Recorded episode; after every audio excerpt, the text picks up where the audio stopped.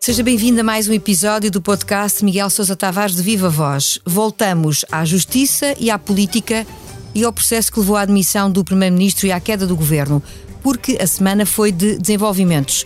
O que leva à pergunta na crónica semanal no Expresso e ficamos assim? Já sabe do que se trata, a conversa começa já de seguida. Eu sou a Paula Santos.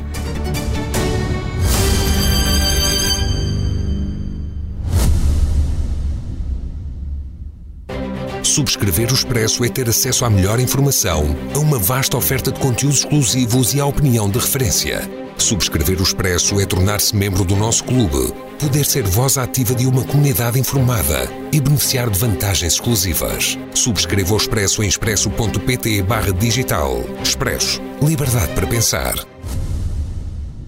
Olá e bem-vindo, Miguel. Olá, Paula Viva. Esta semana estamos a gravar nos estúdios do podcast do Grupo Empresa, mas vamos já de seguida então para o tema que marca estes dias. Na semana em que um juiz de instrução criminal não deu provimento às suspeitas mais graves do Ministério Público contra cinco detidos, o Miguel não hesita nas críticas ao papel dos magistrados chefiados por Lucília Gago. Utiliza mesmo a expressão golpe de Estado do Ministério Público. Entre As aspas. críticas, Entre naturalmente, já vai explicá-las. As críticas vão em particular para o TCIAP de Lisboa, que acusa de ser um corpo de elite. Vamos lá então às explicações. Bom, é de facto um corpo de elite, guarda para si a nata das investigações eh, político-mediáticas e eh, a minha crítica é contra a autonomia funcional que eles gozam, eh, atuando em roda livre. De facto, cada procurador faz o que quer. E há uma coisa curiosa, Paula. eh, há dois dias atrás, o mesmo TCIAP de Lisboa, com um caso em tudo semelhante, que é os e-vouchers do Benfica, que andou a investigar durante sete ou oito anos, eh, declarou que o Benfica dar a árbitros e a delegados de jogos um kit que compreendia refeições, compreendia bilhetes os jogos e tudo, não havia nenhum tráfico de influências aí. Eh, mas aqui já considera que há vários indícios de tráfico de influências e corrupção. Eu gostava de saber como é que a mesma situação, mas neste caso, eh, o- com ofertas a árbitros e delegados aos jogos, que são aqueles que vão garantir a independência dos jogos de futebol, não constitui tráfico de influências, e no caso do e-influencer, o Ministério Público considera que há fortíssimos indícios, não só de tráfico de influências, mas de corrupção. Por aqui já vemos como. Eh, enfim, a conclusão que eu tiro é que mais São vale ser- comparáveis as situações, na sua opinião? Completamente. Do ponto de vista jurídico, são completamente. E a conclusão que eu tiro é que mais vale ser benfiquista do que ser governante. Para efeitos processuais. No centro da sua análise desta semana, uma análise crítica, está a procuradora Lucília Gago. À luz dos mais recentes acontecimentos, acha que teve uma intenção, ao escrever o parágrafo final na nota enviada à imprensa, sobre esta operação, ou não percebeu quais podiam vir a ser as implicações políticas? Bom, Eu acho que ela só pode ter percebido, quer dizer, se- ia-lhe passar um atestado de pouca inteligência se dissesse que ela não percebeu. Agora, o que é grave, repare, quando pessoas, entre as quais eu, disseram que era preciso que até março, até às eleições, a situação processual do Primeiro-Ministro António Costa ficasse esclarecida, eh, ela fez um, um comunicado a dizer, entre linhas, que tal era impossível, porque era necessário proceder, eu vou citar, à análise exaustiva do material de prova recolhido quando das buscas. Ou seja, primeiro ela escreve o parágrafo, que, que, em minha opinião, é um parágrafo assassino para António Costa, levantando a suspeita de que ele está envolvido em crimes. E depois diz que vai ver se do material recolhido consegue as provas para a suspeita que levantou. Isto é a total inversão do método eh, investigatório que se devia seguir. Ou seja, primeiro, o Ministério Público tem que ter indícios fortíssimos, se não mesmo já provas, e depois faz as buscas para acrescentar qualquer coisa. Agora, este, este método de pesca por arrasto, que é, temos aqui uma vaga suspeita ou queremos ter uma vaga suspeita, vamos lá eh, buscar os computadores, vamos lá esvaziar as gavetas, vamos lá ver os dossiês todos, a ver se conseguimos confirmar as nossas suspeitas. Neste caso, ela nem diz conseguiu, diz vamos proceder a uma análise exaustiva do material que recolhemos para ver se conseguimos alguma coisa. Ou seja, quando faz o comunicado, ela não tem nada, de facto. Acha que houve precipitação? Eu acho que mais, foi mais grave que isso, houve leviandade. Mas, quer dizer, a Procuradora-Geral da República, que é um órgão de soberania, não pode abstrair-se do facto de que está a lançar um anátema de suspeita sobre uma pessoa que esfia um governo em Portugal. E que, ao fazê-lo, logicamente, um primeiro-ministro que se preze só tem que se demitir. E, ao demitir-se, ela mergulha o país numa crise política. Ela derruba, de facto, um governo de maioria absoluta dos portugueses e, e lança-nos para eleições três anos quase antes de, do prazo normal para isso, e numa situação económica ou política que é particularmente grave para o país. Portanto, ela não pode fazer isto de ânimo leve. Ao fazê-lo de ânimo leve, ao ver o desfecho que as suspeitas que os seus subordinados, entre aspas, que também não são subordinados, porque não respondem perante ninguém, uh, tiveram junto do juiz de instrução, eu acho que só lhe resta um caminho que é ir-se embora. Eh, mas, seja como for, Miguel, a leitura que este juiz fez esta semana está longe de concluir o processo de investigações. Não, não conclui. Eh, aliás, as suspeitas que o juiz considerou que não estavam sustentadas no processo podem voltar, podem voltar mais tarde ou mais cedo, se forem sustentadas por outras evidências que ainda estão em investigação. O Miguel não acha que pode ser prematuro fechar conclusões nesta altura? Eu estou a fechar conclusões prévias, tal como o juiz as fechou. O juiz, de facto, mantém só em relação ao crime de tráfico de influências, não em relação ao crime de corrupção. Diz que há fortes indícios em relação a, a Eduardo Cordeiro, de, estou a falar da parte do governo, em relação a Eduardo Cordeiro, em relação a João Galamba, por causa de um jantar. Atenção que aqui falas sempre do jantar do je que é aquele que terá sido. Fala-se de vários, mas o mais avultado é Não, mas esse. é que os outros são de 20 euros por cabeça, dois, e o outro é 30 euros por cabeça, e desses não se fala. Fala só do que custou 230 euros por cabeça. Parece que houve umas garrafas de vinho muito caras que os anfitriões mandaram vir para a mesa. Eu também não sei na prática, quer dizer, eu se tivesse no lugar dos governantes não aceitava ir jantar hoje não sei qual. Mas pronto, uma vez que aceitaram, também acho que é complicado quando a pessoa convida, mas havia uma garrafa de vinho, o convidado dizer, olha, desculpe, deixe-me ver o preço da garrafa, porque se for caro demais eu não posso, não posso beber essa garrafa, não é? Ou, no final, deixe-me ver a conta. Eh, se ultrapassar os 150 euros eu tenho que pôr 80 do meu bolso. Quer dizer, é um bocado ridículo, mas pronto. Agora, essa é a única base de sustentação na qual o juiz se funda para dizer que, que, estão fortemente indiciados. Eu creio que o juiz de instrução também não quis arrasar totalmente a 100% as suspeitas do Ministério Público e manteve isso. Acho que dificilmente será sustentável em, em juízo, se é que chega a ir a tribunal, se, se é que chega a haver pronúncia, eh, mas logo veremos. Já aqui falámos mais ou menos do papel dos magistrados, no seu texto questiona o próprio funcionamento do Ministério Público com eh, magistrados que só respondem, lá está, disciplinarmente perante o Conselho Superior da Magistratura. Onde eles estão em maioria. E é aqui, nesta ocasião, que defende no seu texto alterações que passam pelo fim da sua autonomia funcional. Qual é o tipo de regime que o Miguel achava que era adequado? É preciso distinguir o que é que é independência e o que é que é autonomia. A independência é a faculdade que o magistrado do Ministério Público deve ter e com a qual eu concordo de investigar livremente tudo o que quiser a partir do momento em que ele tem suspeitas ou que alguém informa a Procuradoria-Geral da República da existência de um crime, ou pelo menos daquilo que suspeita ser a existência de um crime. A partir daí, nenhum membro do poder político pode interferir no poder de investigação do Ministério Público. É completamente livre para desencadear as investigações. Agora, tem que haver um superior hierárquico, e é por isso que o Ministério Público, teoricamente, é uma hierarquia, que esteja a ver o que é que cada procurador faz. Não, não é só investigar, é não investigar, por exemplo.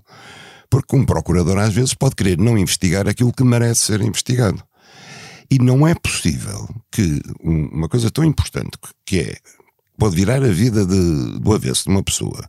Opa, a gente não, não tem consciência, mas se cada uma das pessoas que nos está a ouvir pensar o que é que será, a partir de uma falsa denúncia ou de uma falsa suspeita, entrar às sete da manhã em casa, levar-lhe o telemóvel, levar-lhe o computador, que é aquilo que nós temos toda a nossa vida, vasculhar-lhe a casa toda, todas as gavetas, e depois irem-se embora levarem-no preso, ficar cinco ou seis dias à espera de ser uh, presente a um juiz, o que eu já acho um abuso da interpretação da lei. Porque a lei não... acho que dá 48 horas, não é? Assim, isto não está na lei processual penal, mas é isto que se faz. As pessoas ficam ali, são presas para interrogatório, hum. quando devia ser ao contrário, são interrogadas e se o juiz achar que devem ficar em prisão preventiva, ficam.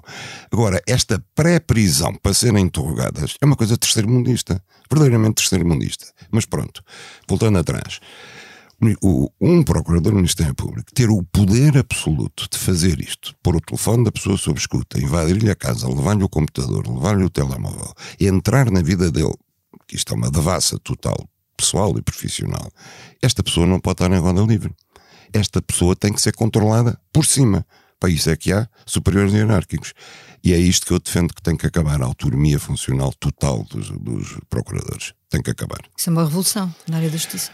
Uma revolução porque eles vão se pôr aos gritos a dizer que isto é politização da justiça e não é politização da justiça. Isto é a garantia dos direitos dos cidadãos frente a eventuais abusos da justiça. Aqui chegados, vamos ao papel do Presidente da República que, de acordo com uma citação do seu texto, não soube esperar para ver claro e entender o que estava em causa. Acha que Marcelo Rebelo de Sousa se precipitou ao aceitar a demissão do Primeiro-Ministro e ao dissolver o Parlamento? Eu acho que sim, em qualquer país uh, normal. E eu contra mim falo, Paula, porque eu disse aqui no, no, princípio, não é? Eu ainda não tinha lido a indiciação do Ministério Público e quis acreditar que havia qualquer coisa de forte. Que não, acreditei que fosse tão pouco ou quase nada. E portanto, antes de ler isso, eu disse aqui que achava que o Presidente devia dissolver. Agora, eu não falei com a Procuradora-Geral da República como Marcelo falou. Eu não falei com o Primeiro-Ministro como Marcelo falou. Eu não tinha a informação que ele tinha. E, e, acha que ele pode ter tido mais informação do que aquela que nós conhecemos? Seguramente que teve. Quer dizer, quando ele fala com a Procuradora-Geral da República, se não o fez, devia tê-lo feito, devia-lhe ter exigido que ela, sem violar o segredo de justiça, lhe tivesse dito: isso, Sra. Procuradora, o que tem contra o Primeiro-Ministro, nomeadamente contra o Primeiro-Ministro, que é isso que está em causa, é suficientemente forte para que ele apresente a sua demissão. Ela lhe disse que sim, eu lhe disse que não. Se ele não perguntou, devia ter perguntado. Porque o normal em qualquer país democrático que nós vemos é se cai o primeiro-ministro, mantém-se a maioria parlamentar que o elegeu e, portanto, Marcelo deveria ter convidado outra pessoa do Partido Socialista. Devia ter chamado o presidente do Partido Socialista e dizer: olha, eh, vocês têm alguém para indicar? O Mário Centeno seria então, nesta altura, a hipótese acima da mesa para si? Acha que seria um cenário. Não possível? vou discutir a hipótese de Mário Centeno. Agora, a solução devia ter vindo dentro do Partido Socialista, não necessariamente uh, indicada por António Costa, mas indicada pelo Partido Socialista, porque o Partido Socialista ganhou as eleições. E eu isso também tive a ocasião de dizer. Eu discordo da interpretação de Marcelo Rebelo de Souza de que o voto era pessoal de António Costa, porque o único voto pessoal que existe é o do próprio Presidente da República, é o único órgão unipessoal. Quem ganhou as eleições foi o Partido Socialista. Uh, ok, desfiado por António Costa, mas isso é evidente, quer dizer, todos os partidos, a cara do, do, do líder é, é, essencial. Mas o voto, de facto, era do Partido Socialista e uh, a legislatura não, não, estava terminada, não é? Seja como for, o cenário que o próprio António Costa colocou em cima da mesa com os nomes que, teoricamente, entendia podiam estar à altura de assumir a função, não passavam por uma consulta prévia, pelo menos tanto quanto sabemos, ao Partido Socialista. Pois não, mas deviam ter passado. Eu acho que ele também não esteve bem nisso. E já agora, como é que viu a sua segunda comunicação ao país no sábado passado, onde falou, uh, pediu desculpa pelo caso do seu chefe de gabinete e ao mesmo tempo falou, tentou enquadrar os negócios de, que estão em cima da mesa sob suspeita? Olha, eu, eu, Paulo, eu quando soube que ele ia falar, ainda por cima às oito, às oito da noite de um sábado, incomodando-nos a, todos, a mim nomeadamente, mas a milhões de portugueses, não é? Porque não se fala às oito da noite de um sábado uh, sem ser grave. Eu achei que António Costa ia, ia renunciar ao cargo de Primeiro-Ministro achei que era o que ele ia fazer. Era o que faria sentido. Não é? Diria que não ficava sequer em gestão, não é? Exatamente, não ficava sequer em gestão. Dizia, olha, arranjaram esta Bernarda, agora resolvam, não é? Por exemplo, venha a ser Procurador-Geral da República gerir o país até às eleições. Uh, isto é uma piada, pronto. Uh, agora, eu não percebi muito bem aquele discurso, quer dizer, porque o discurso no fundo era a dizer se querem governar e se querem que o país avance e que haja investimento estrangeiro, ok, tem que ser dentro da lei, mas não tenham medo porque a lei é tão apertada que se nós vamos cumprir a lei toda não acontece nada. Isto, isto é capaz de ser verdade de certa forma, mas não no sei. momento em que foi feito, não é uma espécie de pressão política, como houve várias críticas que surgiram. Uh, não acho que seja tanto uma, uma pressão política sobre, sobre a justiça. justiça. Agora, não acho que isso tivesse justificado a comunicação do Primeiro-Ministro. Sinceramente, não acho. E... Acho que aquilo foi quase mais umas alegações de defesa do próprio António Costa uh, perante o processo de crime, não é? E já agora as declarações do Presidente da Assembleia, a dizer que ainda há pouco o Miguel fazia referência, que até março a questão relacionada com as suspeitas uh, do inquérito ao Primeiro-Ministro devia estar esclarecidas, acha que é uma interferência? Não, não é. Eu disse isso já há muito mais tempo que Augusto Santos Silva. Acho que é óbvio que devia estar resolvido. Uh, não há nenhuma razão para que não esteja, e, e, e já falei disso aqui há pouco. A, justificação dada pela, pela doutora Lucília de que é preciso examinar exaustivamente as provas recolhidas não colhe porque quando ela lançou cá para fora uh, aquela comunicação que implica o primeiro-ministro, ela já devia ter pensado nisso. Já agora, António Costa fica, uh, portanto, em funções, uh, neste, neste governo que ainda está de plenas funções e depois em governo de gestão, e não só fica, como acumula também as infraestruturas. É verdade. Mas não pode tomar decisões em relação à área. Como é que vê não esta tomar, porquê? Porque, por exemplo, as decisões mais importantes, como o aeroporto, etc., naturalmente não as quererá tomar nesta fase, digo eu. Ah, não quer é uma coisa, não pode é outra. Eh, ele pode não pode fazer... no sentido em que terá uma leitura que ele se calhar não é benéfica, não é? Pois, o Luís Montenegro diz que espera que António Costa não decida nada sobre o, o novo aeroporto. O próprio João Galamba eu também, também tinha dito espero. Isso. Oh, mas o Luís Montenegro devia ter dito: espero que António Costa não faça o mesmo que nós fizemos. Eh, em relação à TAP, por exemplo, quando resolvemos privatizar a TAP num governo de gestão feito 24 horas antes de nos irmos embora, por exemplo. Eu espero, todos os portugueses esperam, que António Costa nada decida sobre a TAP e sobre o novo aeroporto, enquanto não houver um novo governo em funções. O que lhe parece ter ficado com o cargo de João, de João Galamba, que era uma pessoa que não quis, em maio, retirar do governo? Eu acho que ele não tinha, não tinha outra solução. Quer dizer, que uh, o Ministério das Infraestruturas é um dos mais importantes para o país. Uh, vai ficar paralisado. Ter um ministro que também estaria paralisado não faz sentido e assim, quer dizer, faz mais sentido que fique António Costa. Já passámos em revista o processo judicial e as consequências políticas da Operação Influencer. Chegou o momento do improviso. O PS entra agora na fase de eleição de um novo líder. O PSD reagrupa-se para tentar agarrar a oportunidade de regressar ao poder e estamos todos a contar com uma intensa campanha eleitoral que já está presente nos discursos e nas análises. E nem sequer faltam sondagens a dar o tiro de partida. A mais recente coloca PS e PSD separados por um ponto, 26% e 25%, com vantagem para os socialistas. E logo atrás aparece o Chega, que pode atingir os 17%. Vale a pena, Miguel, olhar com atenção para estas previsões. Vale a pena. É uma das consequências principais desta inter intromissão da justiça na política portuguesa é, é, e era de esperar, e eu acho que deve ter sido ponderada, ou se não foi, devia ter sido pelo Ministério Público, de facto, é a explosão do Chega. Agora, Paula, repare uma coisa: o Chega, enquanto partido, não existe. Existe o partido de André Ventura, que é a única pessoa que fala pelo Chega. Mesmo aquele número 2, o Pedro Pinto, daquele imenso corpanzil jamais saiu qualquer ideia que o país conheça. O Chega não existe, não há mais ninguém no Chega. E André Ventura montou o escritório, a sede do partido na Assembleia da República, está permanentemente atento e avança imediatamente para o microfone, aconteça o que acontecer, mesmo que se contradiga, por exemplo, faz a campanha toda contra o IUC, a partir do momento em que o PS eh, tirou o IUC do orçamento, ele vem dizer que é eleitoralismo, eh, faz campanha para que Galamba saia... E não é já agora, Miguel, não é? Opa lá toda a discussão do orçamento está a campanha eleitoral. E eu, eu uh, obviamente, eu estava à espera de ver o que é que o PS vai fazer. O PS vai estar ali a levar pancada a todos e a fazer de, a defender um orçamento sem saber sequer se vai ser ele o governo. Se o fizesse, eu estava até à espera que no final, se o PS não tivesse a defender este orçamento, chegasse ao fim e não aprovasse o orçamento. O Já não se revia nele? Exatamente. O que seria uma coisa irónica, não é? Agora, o PS entrou também no espírito da campanha eleitoral do orçamento. Nós vamos ficar com um orçamento inviável, que o PSD não vai querer se for governo, que o PS também não vai querer, porque já não é o orçamento dele. E entramos num leilão. E depois há de haver um ver... retificativo a algures? Exatamente. Além das 1.600 propostas de alteração, nós vamos ter um rateio no orçamento, a ver quem é que tira mais uh, receita dali e quem é que acrescenta mais despesa, para depois apresentar aos eleitores. Só que eu acho uma coisa: os eleitores não são assim tão idiotas quanto isso.